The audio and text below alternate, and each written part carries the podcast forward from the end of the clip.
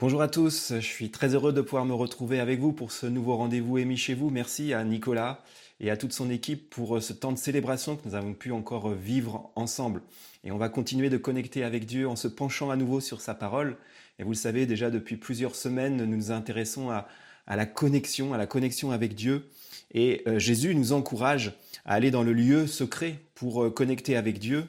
Et euh, c'est ce que nous trouvons dans l'évangile de Matthieu au chapitre 6, verset 6. Et euh, après avoir dit cela, Jésus, euh, dans la suite de cet enseignement, indique à ses disciples comment prier. C'est ce que nous avions commencé à voir ensemble il y a quelques semaines. C'est la fameuse prière que l'on appelle le Notre Père, qui se trouve entre les versets 9 et 13 de ce chapitre 6 de l'évangile de Matthieu. La première instruction que Jésus donne à ses disciples au début de cette prière, c'est de s'adresser à Dieu comme à un père. Et la prière est ensuite constituée de trois demandes, de trois premières demandes qui sont formulées en tu. Et ces trois premières demandes sur lesquelles nous avions passé un peu de temps sont axées sur Dieu, sont concentrées sur Dieu. Puis euh, il y a trois demandes suivantes qui sont formulées en nous, qui elles par contre sont axées sur les besoins de ceux qui prient, sur nos besoins. Et nous allons nous intéresser aujourd'hui à la première de ces trois demandes. Donne-nous aujourd'hui notre pain quotidien. Et cela va nous permettre de voir que nous pouvons connecter avec un Dieu qui pourvoit à nos besoins. Et la première chose que je voudrais voir avec vous, c'est que connecter avec un Dieu qui pourvoit, c'est en réalité connecter avec un Père qui pourvoit. Et ça nous ramène à cet élément tellement important de la foi biblique, de cette révélation de Dieu comme un Père. Il y a un lien étroit à faire entre s'adresser à Dieu comme notre Père et lui demander notre pain quotidien, comme cela nous est enseigné dans cette prière. À l'époque de Jésus, et il faut se remettre dans le contexte du premier siècle de notre ère, c'était le rôle essentiel du Père de pourvoir aux besoins de sa famille. Les gens vivaient en grande majorité à la campagne, euh, à cette époque-là, certainement 80 à 90% de la population vivait dans, les campagnes, dans un environnement, rural, et les villes étaient très rares à ce moment-là. Et euh, le père travaillait au champ avec ses fils pour tirer de la terre tout ce dont sa famille avait besoin pour vivre. On cultivait à ce moment-là principalement du blé et de l'orge à partir desquels on produisait du pain. Et, le pain était l'aliment de base pour le repas.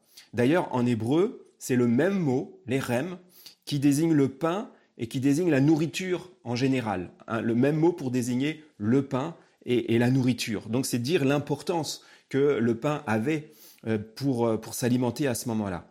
Donc les, hommes de la famille euh, partaient dans les champs, ils partaient pour semer, pour récolter les, les céréales, et le pain était fabriqué à la maison par, par la mère avec ses filles et avec ses belles-filles quand elle en avait. Et c'est elle qui moulait les grains, qui confectionnait la farine et la pâte à partir des céréales qui avaient été ramenées dans la maison par les hommes de la famille. Le pain ne se vendait pas, le pain euh, ne s'achetait pas, il était confectionné et il était mangé euh, par la famille, sur place. Et, d'ailleurs, dans les campagnes, le pain était une denrée si précieuse que le pain pouvait servir lui-même de monnaie. Euh, les échanges étaient possibles sous forme de, de troc. Donc le pain vraiment constituait le minimum vital à cette époque. Et c'était la responsabilité du père de famille d'assurer les conditions qui permettaient de subvenir aux besoins de la famille. Et c'est vers lui que tout naturellement on se tournait pour demander à manger. Et c'est pour cela que Jésus, pour illustrer son enseignement sur la prière et sur l'exaucement de la prière, utilise l'image suivante qu'on trouve dans le chapitre 7 de l'évangile de Matthieu, du verset 9 au verset 11, où il dit, Y a-t-il quelqu'un parmi vous qui donne à son fils une pierre si celui-ci demande du pain, ou qui lui donne un serpent s'il demande un poisson. Tout mauvais, que vous êtes, vous savez donner de bonnes choses à vos enfants. À combien plus forte raison donc votre Père qui est dans les cieux donnera-t-il de bonnes choses à ceux qui les lui demandent? Certainement que nous vivons bien loin des réalités, euh, des dures réalités qui, euh, des gens qui vivaient à l'époque de Jésus, qui étaient euh, quotidiennement confrontés euh, à, cet enjeu d'avoir du pain quotidien. Parce que euh, assurer sa nourriture, c'était au jour le jour à ce moment-là. Il n'y avait pas de possibilité énorme pour une famille de stocker beaucoup de nourriture pendant plusieurs jours. Il n'y avait pas de frigo, il n'y avait pas de congélateur, tout ça n'existait pas. Et il revenait au Père, c'était sa responsabilité de pourvoir aux besoins essentiels, aux besoins vitaux qui permettaient aux membres de la, de la famille de vivre chaque jour, au quotidien. Et en tant que père, très certainement, nous sommes prêts à, tout faire pour que nos enfants ne manquent de rien et surtout qu'ils ne manquent pas de nourriture. Si vous êtes père, euh, vous pouvez comprendre cela parce que euh, c'est presque inimaginable de considérer que nos enfants puissent manquer de nourriture, que nos enfants puissent avoir faim. Je me souviens, il y a quelque temps de cela, on se trouvait dans une passe financière un peu compliquée euh, parce que Sandrine avait perdu son emploi et donc elle avait été soutenue par Pôle Emploi et elle arrivait en fin de droit et euh, on voyait les ressources financières qui s'amenuisaient. Et je me souviens que la première chose que j'ai proposée à Sandrine, ça a été on va donner la priorité aux enfants. On va, on va rationner la nourriture et, nous, on va se priver pour que nos enfants, euh, notre fils, notre fille ne manquent de rien. Et, j'avais dit même, nous, on, va arrêter de manger des desserts, on va commencer par ça, pour que nos enfants puissent, eux, continuer de, se nourrir convenablement et, qu'ils puissent euh, tout avoir. Euh, vraiment, c'est le premier réflexe d'un père, c'est que ses enfants ne manquent de rien. C'est sûr, on peut avoir des, tas de conceptions, on peut avoir des tas d'opinions sur, euh, sur Dieu quand on réfléchit sur la question. Et, mais ce qui est important, c'est vraiment de voir que Jésus nous révèle Dieu comme, comme un père. Et adopter cette vision de Dieu, ça a cette faculté de, rendre Dieu proche de nous, comme un, père est proche de ses enfants. Ça, adopter cette vision de Dieu, c'est considérer et prendre en, considération et croire que Dieu est attentif à nos besoins. Ça, nous conduit à établir un lien de confiance avec Dieu. Et, nous avons accès auprès de Dieu comme des enfants qui euh, vont aller voir leur Père pour leur dire, s'il te plaît, donne-moi à manger, donne-moi un pain, donne-moi un poisson. Jésus enseigne ici que considérer Dieu comme un Père indique que nous pouvons lui faire connaître nos besoins essentiels. La connexion avec Dieu, c'est pas que de l'ordre de la contemplation. La connexion avec Dieu, c'est pas simplement croire en quelque chose, croire en Dieu ou croire que, que la Bible est vraie. La connexion avec Dieu, ça nous, amène, ça nous amène à vivre des choses très concrètes avec Dieu et, et, à aborder des questions comme celles des besoins fondamentaux qui sont les nôtres comme de se nourrir. Et Dieu dit à ceux qui lui font confiance qu'il va prendre soin d'eux comme un père prend soin de ses enfants et qu'il va veiller, si nous plaçons notre confiance en lui, sur nos besoins essentiels. Le deuxième point que je voudrais voir avec vous, c'est que euh, c'est euh, quelle est la raison pour laquelle Dieu pourvoit? Jésus donne un enseignement complémentaire plus loin entre les versets 25 et 34, toujours dans, l'évangile de Matthieu, dans ce chapitre 6. Et Jésus évoque les besoins vitaux de se nourrir et de se vêtir. C'est ce qu'il dit au verset 25. Voilà pourquoi je vous dis, ne vous inquiétez pas au sujet de la nourriture et de la boisson dont vous avez besoin pour vivre, ou au sujet des vêtements dont vous avez besoin pour votre corps. La vie est plus importante que la nourriture, et le corps plus important que les vêtements, n'est-ce pas? Sans, possibilité de boire, sans possibilité de manger, sans possibilité de s'habiller, la vie est menacée. Les inquiétudes dans ce domaine, quelque part, c'est naturel. C'est naturel d'avoir le, souci de ces choses-là. C'est normal d'œuvrer pour se procurer de la nourriture, pour se nourrir, d'œuvrer pour s'habiller. et, Jésus ne critique pas le fait de chercher à se nourrir ou à se vêtir. Il décrit ici un état d'esprit qui entre en conflit avec la foi, qui entre en conflit avec la confiance que nous sommes appelés à placer en Dieu notre Père. Il décrit une situation où l'inquiétude remplace la foi. Et Jésus dit ici à ses disciples, Celui qui vous a donné la vie vous donnera ce qui est nécessaire à la vie. Et il utilise deux illustrations pardon, pour montrer que Dieu, en tant que Père, a le souci de donner à ses enfants ce dont ils ont besoin pour vivre. La première illustration est celle des oiseaux au verset 26. Regardez les oiseaux. Ils ne sèment ni ne moissonnent, ils n'amassent pas de récolte dans des greniers, mais votre Père qui est au ciel les nourrit. Ne valez-vous pas beaucoup plus que les oiseaux? Le raisonnement de Jésus est le suivant. Contrairement aux hommes, les oiseaux n'ont pas besoin de se livrer à l'agriculture et de stocker des récoltes pour vivre. Et pourtant, Dieu procure aux oiseaux tout ce dont ils ont besoin. Donc, vous qui avez le souci normal de vous nourrir et qui vous employez à vous procurer de la nourriture par les travaux des champs, Dieu, votre Père, pourvoira à vos besoins essentiels. S'il le fait pour les oiseaux, il le fera pour les hommes, parce que les hommes ont beaucoup plus de valeur que les oiseaux. Et Jésus continue en, disant au verset 27, Qui d'entre vous parvient à prolonger un peu la durée de sa vie par le souci qu'il se fait? Littéralement, on pourrait traduire Qui de vous, en s'inquiétant, peut ajouter à son temps de vie une seule coudée?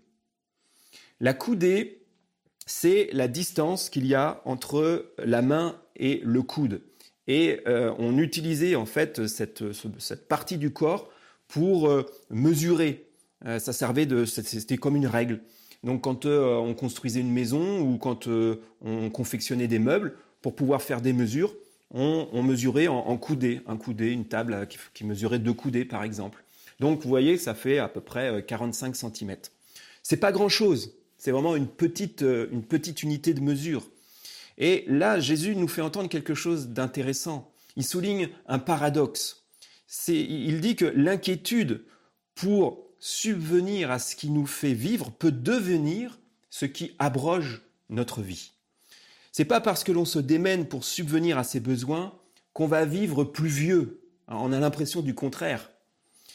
En fait, c'est le contraire qui se passe parce que l'inquiétude, quand elle prend trop de place, quand elle, prédomine dans nos, dans, nos, dans, nos, dans nos pensées, dans notre cœur, l'inquiétude nous ronge. L'inquiétude épuise notre énergie. Elle entame notre vitalité.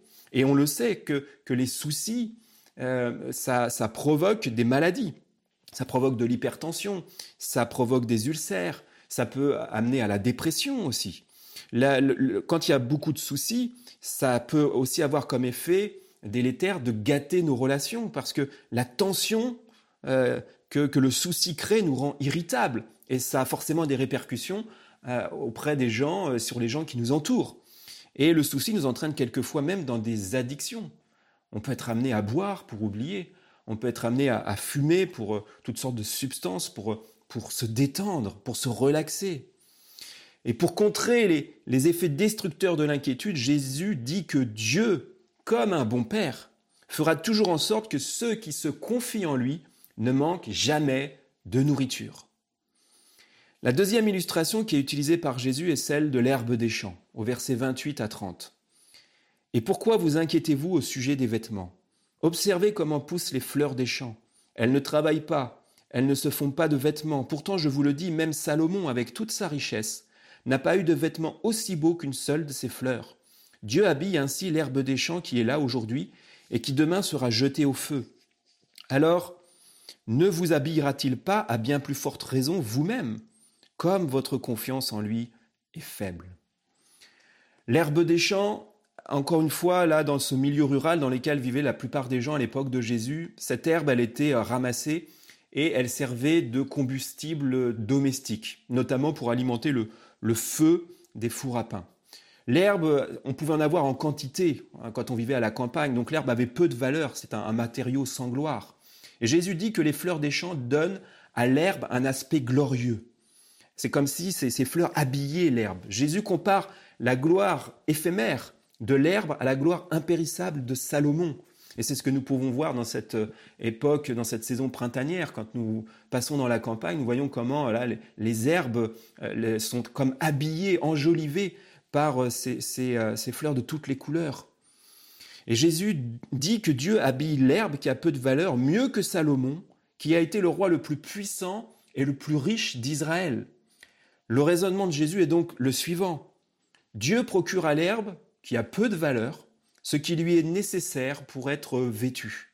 Donc vous qui avez le souci normal de vous vêtir et qui vous employez à cela en, vous tissant des vêtements, parce qu'on tissait aussi ces vêtements dans la maison sur place à cette époque, eh bien Dieu votre Père pourvoira à ce besoin essentiel. S'il le fait pour l'herbe, il le fera pour les hommes, parce que les hommes ont de la valeur à ses yeux, comme des enfants ont de la valeur aux yeux de leur Père. Dieu pourvoit parce que nous avons de la valeur à ses yeux. Il pourvoit parce que nous sommes précieux à ses yeux. Il a voulu notre existence. Il a voulu que nous existions. Et pour cela, il va nous procurer ce qui est nécessaire à notre existence. Voilà ce que Jésus dit. Je disais tout à l'heure qu'il y a eu une période où on était dans une passe financière difficile euh, suite à la perte d'emploi de, Sandrine. Et euh, quand euh, j'ai proposé de nous restreindre pour être sûr que nos enfants ne, manquent de rien, la réponse de Sandrine, mon épouse, ça a été la suivante. On va, va pas se mettre dans cette logique de se limiter parce que le Dieu dans lequel nous croyons, le Dieu que nous servons, c'est un Dieu qui pourvoit. Et alors c'est vrai que la situation devenait compliquée. Sandrine avait bénéficié pendant trois ans des indemnités qui avaient été versées par Pôle Emploi. Et au départ, on se disait, on a trois ans devant nous et euh, on va en retrouver, Dieu va, va pourvoir à notre besoin en, donnant un nouveau travail à Sandrine dans ce délai de trois ans. Et on a vu euh, un an passé, et, puis que des réponses négatives à toutes les candidatures que Sandrine avait pu euh, faire. Deuxième année qui passe, on se dit, bon, il reste encore un an. Et puis en fait, on est arrivé au terme de cette troisième année, et puis rien, rien du tout. Et on est arrivé en fin de droit. Euh, Sandrine ne touchait plus d'indemnité. Il n'y avait plus que mon, salaire qui, en fait, n'était pas assez euh, suffisant pour euh, pourvoir aux besoins de toute la famille. Et on avait quand même réussi à faire quelques économies qui nous permettaient de tenir trois mois. Et on s'est dit, bon, ben voilà, on a encore trois mois pour pouvoir, pour que Sandrine puisse trouver un travail et qu'on puisse ainsi subvenir suffisamment à, tous nos besoins. Et donc, il y a un mois qui passe, toujours que des réponses négatives. on se dit, il y a encore deux mois. Le deuxième mois passe, que des réponses négatives. Et on arrive comme ça jusqu'au terme du troisième mois. Et on n'avait pratiquement plus rien pour, euh, dans, notre caisse familiale. Et il se trouve que c'est le dernier jour du dernier mois, quand on est arrivé au bout de nos économies, que Sandrine a retrouvé du travail et qu'elle a pu avoir un poste de responsabilité. Ne vous inquiétez pas du lendemain. À chaque jour suffit sa peine. Ce sont les propos de Jésus. Et je vous assure que c'est vraiment cette expérience que nous avons pu euh, faire. C'était un temps d'incertitude. Ça pouvait être un temps naturel d'inquiétude. Mais sincèrement, on n'a jamais manqué de rien. Il n'y a même pas eu besoin de se rationner sur la nourriture. On a continué les uns et les autres de manger à notre faim. On n'a même pas eu besoin de se priver de dessert ce qui euh, est de l'ordre du miracle pour plusieurs membres de, de la famille, vraiment. Euh, je vais vous raconter une autre expérience rapidement, mais dans cette même période, il y a eu un moment où on avait eu besoin de s'acheter des chaussures. Euh, c'était, on n'avait plus de chaussures à se mettre. Il y avait moi et puis il y avait mes deux enfants, ma fille et mon fils. Et on n'avait que environ 50 euros pour pouvoir s'acheter trois paires de chaussures. C'était une nécessité. Là, c'était, on avait besoin de se vêtir à ce niveau-là. Alors euh, on avait attendu euh, les, soldes en début d'année et puis quand les soldes sont arrivés, on s'est euh, rendu dans un grand magasin où on savait que les articles n'étaient pas trop chers, on pensait pouvoir trouver facilement des chaussures à pas trop cher. Mais sauf que comme c'était les soldes, au moment où on est arrivé, le rayon avait déjà été bien visité, il avait déjà été bien vidé. Et il y avait des, paires de chaussures qui, restaient. Il y en avait une en particulier, mais c'était une paire de chaussures de marque. Et euh, mon fils, euh, ces, chaussures lui plaisaient, mais malheureusement, on ne pouvait pas les acheter parce que même si c'était les seuls, vu que c'était une marque, eh bien, euh, ça restait quand même trop élevé et le, ça rentrait pas dans le faible budget qu'on avait pour s'acheter ces, trois paires de chaussures. Alors on était vraiment vraiment déçus et mon fils a bien compris que c'était pas possible qu'on lui achète cette paire. Et on s'est dirigé vers la sortie du magasin. Et au moment où on allait quitter le rayon et qu'on allait franchir la sortie, il y a un vendeur qui est arrivé avec un carton et qui a dit toutes les chaussures qui sont dans ce carton-là doivent disparaître, 5 euros la paire. On s'est précipité sur le carton et j'ai pu trouver deux paires de chaussures pour moi et euh, en achetant deux paires de chaussures, on avait, euh, il restait dans le budget ce qu'il fallait pour acheter la paire de chaussures de marque pour mon fils et une autre paire de chaussures pour, euh, pour, pour ma fille. Dieu a pourvu. Là, on a vu comment Dieu a, agi de manière extraordinaire. En fait, il a pourvu en donnant du travail à Sandrine, il a pourvu miraculeusement à un moment donné où on n'avait pas assez d'argent pour s'acheter euh, des, chaussures. On a de la valeur aux yeux de Dieu, on est précieux aux yeux de Dieu et il prend soin de nous. Pour conclure, Voyons comment Jésus termine son enseignement. Il dit, du verset 31 à 34, Ne vous inquiétez donc pas en disant qu'allons-nous manger, qu'allons-nous boire, qu'allons-nous mettre pour nous habiller? Ce sont les païens qui recherchent sans arrêt tout cela. Mais votre Père qui est au ciel sait que vous en avez besoin. Préoccupez-vous d'abord du royaume de Dieu et de la vie juste qu'il demande. Et Dieu vous accordera aussi tout le reste. Ne vous inquiétez donc pas du lendemain. Le lendemain se souciera de lui-même. À chaque jour suffit sa peine. Jésus reprend tout ce qu'il a dit pour insister à nouveau sur le fait de ne pas s'inquiéter. Il répète que Dieu comme un père veille aux besoins élémentaires de ses enfants, de ceux qui s'attendent vraiment à lui pour recevoir ce qui leur est nécessaire chaque jour, que ce soit pour se nourrir ou que ce soit pour se vêtir. Et il ajoute juste cette précision qui est quand même importante, Dieu pourvoit lorsque l'on donne la priorité à sa volonté et à son œuvre. Rechercher premièrement le royaume de Dieu et sa justice, la volonté de Dieu. Notre désir à Sandrine et à moi, ça a toujours été de servir Dieu. On, s'est liés dans le mariage, mais on s'est liés dans le service. Et quand on s'est engagé ensemble, on était déjà engagé avec Dieu, et on s'était mis d'accord pour, pour servir Dieu. Et on peut vraiment affirmer, je peux vous garantir que, que ce, Dieu dans lequel nous avons placé notre confiance, c'est un Dieu qui pourvoit aux besoins de ceux qui s'attachent à lui, aux besoins de ceux qui, qui veulent faire, qui s'efforcent de faire sa volonté. Chercher le royaume de Dieu, c'est l'antithèse de s'inquiéter pour le lendemain. Toutes ces années d'engagement nous ont appris à connaître Dieu, à considérer Dieu comme un Père aimant et à lui faire confiance pour chaque aspect de notre vie. La période d'incertitude économique dans laquelle nous sommes entrés est source d'inquiétude et ça peut se comprendre. On voit là aux infos de grandes enseignes ont déposé le bilan. Il y a de grandes entreprises qui sont dans de graves difficultés il y a même un sondage qui a été effectué au début de ce mois qui montre qu'un Français sur deux s'inquiète pour son avenir professionnel, en particulier les ouvriers, les commerçants et les artisans. Et peut-être que certains euh, parmi vous qui m'entendez euh, ce matin, vous avez perdu votre emploi euh, ou vous êtes retrouvé au chômage, au chômage partiel et vous ne savez pas du tout sur quelle base envisager votre avenir. Et face à cela, face à cela, j'aimerais vraiment vous dire que Dieu prend soin de ceux et de celles qui se confient en lui pour leurs besoins essentiels. Dieu s'intéresse à vous. Vous n'êtes pas forcément tout seul pour faire face à ce genre de situation difficile et compliquée. Vous avez de la valeur pour Dieu. C'est pour ça qu'il a donné Jésus euh, pour euh, nous sauver. Et si vous croyez en lui, vous pouvez lui demander, donne-nous notre pain quotidien. Vous savez, en réalité, notre besoin essentiel, c'est Dieu lui-même.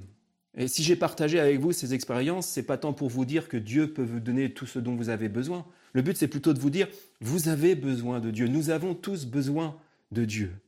Et Jésus, euh, alors qu'il s'adressait à, ses contemporains, à un moment donné, il s'est comparé à la manne, qui est ce pain que Dieu avait envoyé du ciel pour nourrir les Israélites pendant leur marche vers la terre promise. Ils avaient quitté l'esclavage, ils avaient quitté l'Égypte, et Dieu avait nourri les Israélites chaque jour la manne, c'était ce pain descendu du ciel qui euh, les nourrissait quotidiennement.